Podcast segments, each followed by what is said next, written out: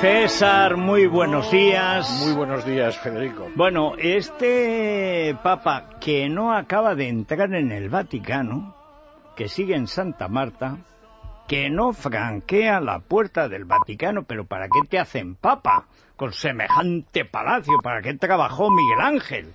Sí, O sea- sí, no a gusto, pero sigue. Bueno, pero ahí está. El resultado es indudable. Y ahí está en Santa Marta, esperando, no se sabe muy bien qué.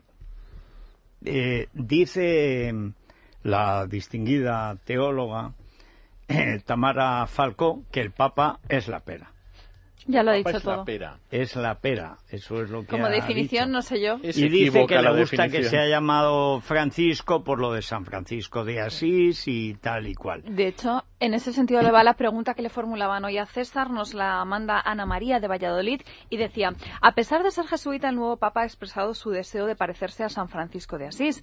Quisiera saber hasta qué punto es fidedigno el retrato de este santo que aparece en la película Hermano Sol, Hermana Luna de Cefirelli. Pues esto es lo que nos decía Ana Bueno, María. vamos a ver, la verdad es que Francisco de Asís ha tenido una suerte cinematográfica extraordinaria. He estado viendo toda la filmografía de él, que además, curiosamente, la tenía en casa y no hay santo que haya sido más cinematográfico que Francisco de Asís. Es decir, hay santos de los que nunca se ha hecho una película, hasta donde yo sé, como puede ser Tomás de Aquino, que es un personaje Y ese, importantísimo. ese que tie- tiene una serie más Tiene que una incluso película. una serie, pero, pero la verdad es que no.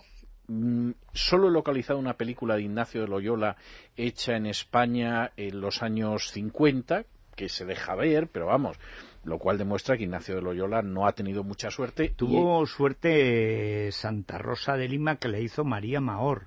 que estaba guapísima, por cierto, en Santa Guapísima, Rosa de Lima. guapísima. La verdad es que los únicos que rivalizan con Francisco de Asís, pero a bastante distancia de todas formas, son Teresa de Jesús, que ha tenido alguna película con mayor o menor fortuna, y en los últimos años muchísimo eh, Felipe Neri, que, que es un santo yo creo que muy modernizable para el cine y, Mm. y que he visto hace poco una serie de televisión y en los años 80 hizo otra serie de televisión que protagonizaba Jimmy Dorelli que estaba muy bien o sea Sí. no, no estoy yo muy seguro de que sean muy fieles a lo que era Felipe Neri pero estaba muy bien en el caso de Hermano Sol Hermana Luna es una película del 72 de Chefirelli yo creo que es una película muy heredera de los años 60, es decir, Sí. eh, no hay nada más que ver que la banda sonora es de Donovan.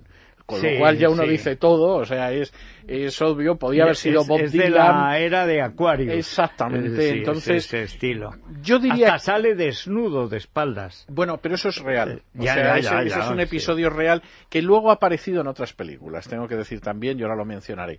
Pero en términos generales, yo creo que es una película eh, que toma algunos episodios que son reales, les da una visión muy, casi iba a decir sesentayochista, por lo menos sesentista, y, eh, y muy lírica, y es una película cuyo relato al final es muy poco realista. Por cierto, he estado intentando saber qué fue de Grant Follner, que era el personaje, el actor que encarnaba a San Francisco de Asís, y no tengo ni idea de qué pasó después. O sea, yo creo que es como el actor español que hizo de Jesús en, en el Evangelio de San Eh, Mateo Enrique Irazoki, y que no se volvió a saber de él. o que sea, era extraordinario. Era, Era el primero y última... Pero además es que lo hizo... Estaba muy bien, estaba Sí, muy bien. sí, sí. La película además era una gran película. Eh, una película- El texto era bueno, hay que decir, Bueno, claro, era el claro, Evangelio de eh, Mateo, pero, pero de todas formas la película era muy buena.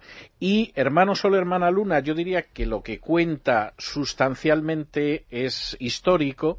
El problema es que es eh, una elección muy subjetiva de algunos episodios y luego además pues queriendo darle un elemento lírico que es mm, eh, la película ha aguantado muy bien el paso del tiempo la he vuelto a ver este fin de semana precisamente por la pregunta y tengo que decir que yo creo que es lo que mejor ha aguantado de Chefirelli es decir cinematográficamente sigue siendo una película muy bonita que deja muy buenos sentimientos Tampoco está mal Olivia Hussey haciendo de Julieta, ¿eh? no, no está mal Romeo y Julieta, pero ha aguantado menos bien. Ha aguantado menos bien. Aunque Romeo y Julieta tiene una belleza estética por en fin, los escenarios que escogió Chefirelli que hacen que la película se vea con agrado todavía. Posiblemente es el Romeo y Julieta que ha aguantado mejor el paso del tiempo. Pero vamos, el cine de Chefirelli ha aguantado a trancas y barrancas. Yo creo que lo que ha aguantado mejor es esta película.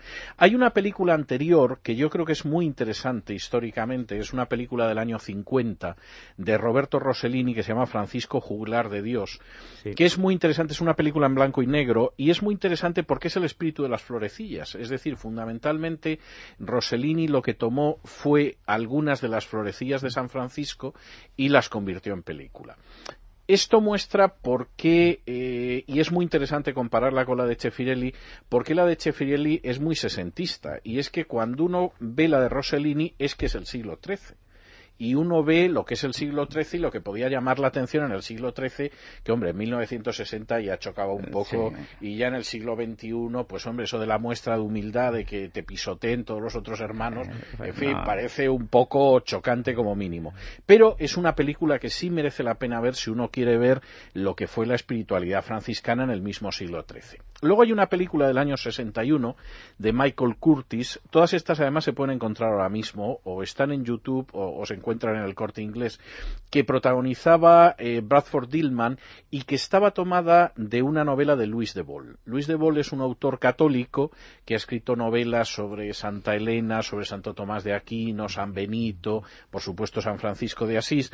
Son novelas, si se quiere, un poco agiográficas, pero la película es una película que no está mal. Es decir, como una biografía de San Francisco se deja bastante ver, tiene algún error histórico, pero fundamentalmente porque es una adaptación de una novela. Y luego hay dos películas muy recientes sobre San Francisco que a mí personalmente me parecen las mejores, que alguna ha sido muy criticada, que se puede decir que en alguna puede haber algún anacronismo, pero a mí me parece que son las mejores. Una es del año 89, la dirigió Liliana Cavani, eh, se titula Francesco, se tradujo como Francisco al español, lógicamente, y la protagonizaba Mickey Rourke la verdad es que cuesta imaginarse a Mickey Rourke como San Francisco de Asís. pero las cosas como son, pero en esta película estaba muy bien y yo creo que además la película de Liliana Cavani, como pretendía ser sobre todo un acercamiento histórico, era bastante fiel a las tensiones de la época.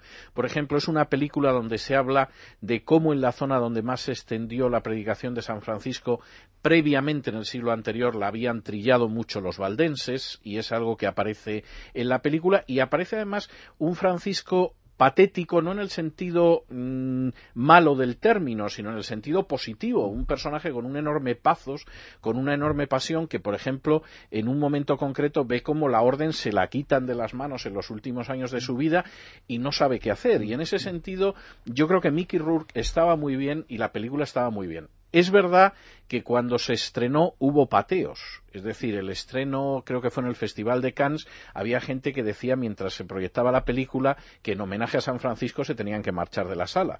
Pero a mí me parece que es una película muy bien hecha, muy bien realizada y seguramente casi casi me atrevería a decir que es el mejor papel que ha hecho Mickey Rourke en su vida, porque es un papel de una fuerza expresiva tremenda.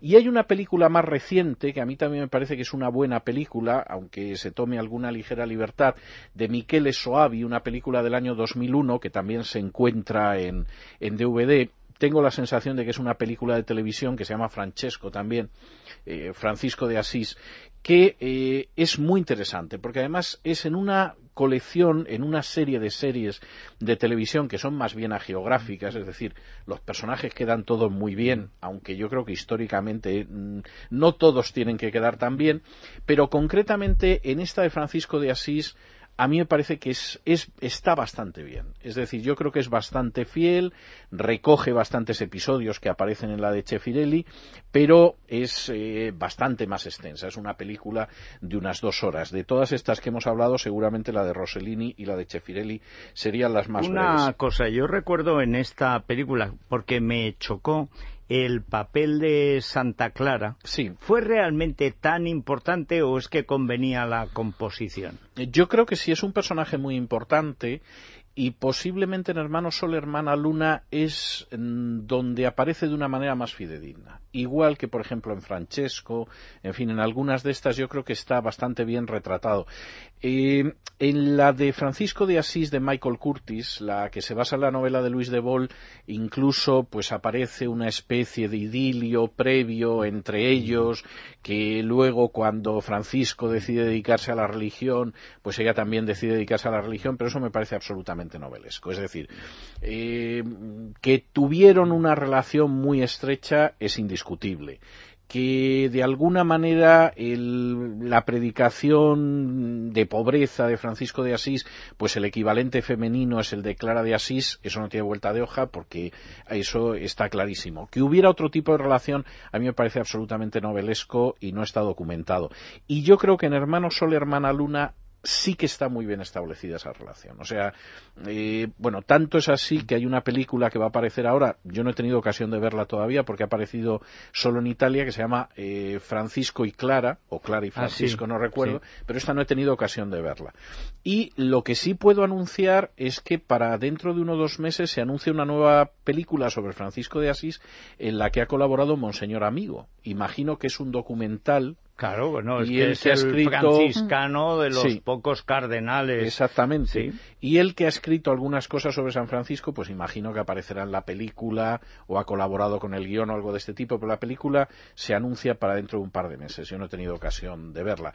De todas formas, recogiendo todo, posiblemente, a pesar de sus inexactitudes, la más hermosa de todas es Hermano Sol, Hermano Luna. Y ya digo, yo la he vuelto a ver este fin de semana con ocasión de la pregunta y se aguanta bastante bien, como no es muy larga, porque y luego es, amable, es amable, es bonita, la música es muy lírica y a uno le recuerda cuando era niño, porque claro es una película de, mi infancia, a fin de cuentas. Eh, a mí me gustó, pero me pareció muy desagradable la de Rossellini por lo que contabas, lo de las penitencias y tal.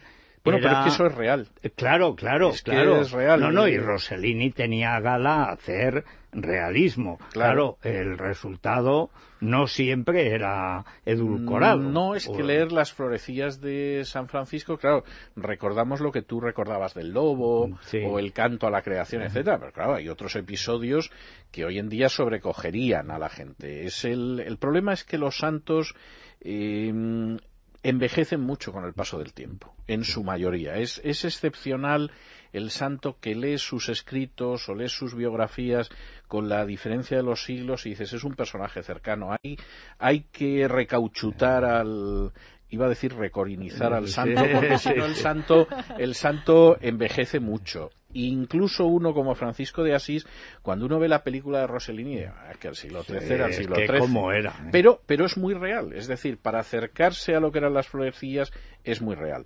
Yo, de todas formas, he escogido otra canción, podría haber escogido alguna de las versiones musicales de los cantos de San Francisco, del que tengo que decirte que analicé la letra hace tiempo.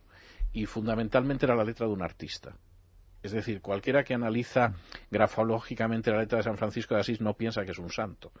Piensa que es un escultor, que es un pintor o que es un poeta. Es decir, fundamentalmente era un artista y cuando él decía que él lo que quería era ser el juglar de Dios, no andaba desencaminado. Es que, es que es lo que era. Yo he escogido pues el tema de Hermano Sol, Hermana Luna de Donovan, que sigue sonando muy bonito.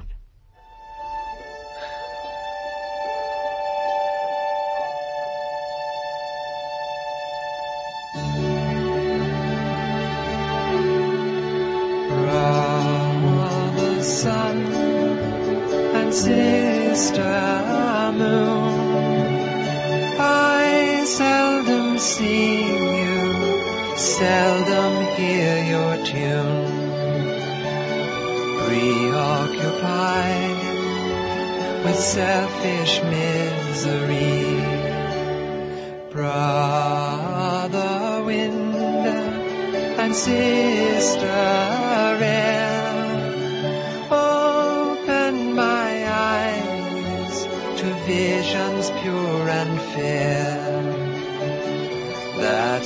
May see the glory around me.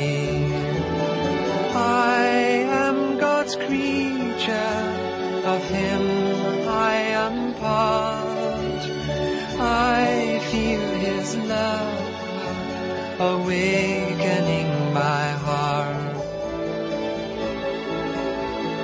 Brother sun and sister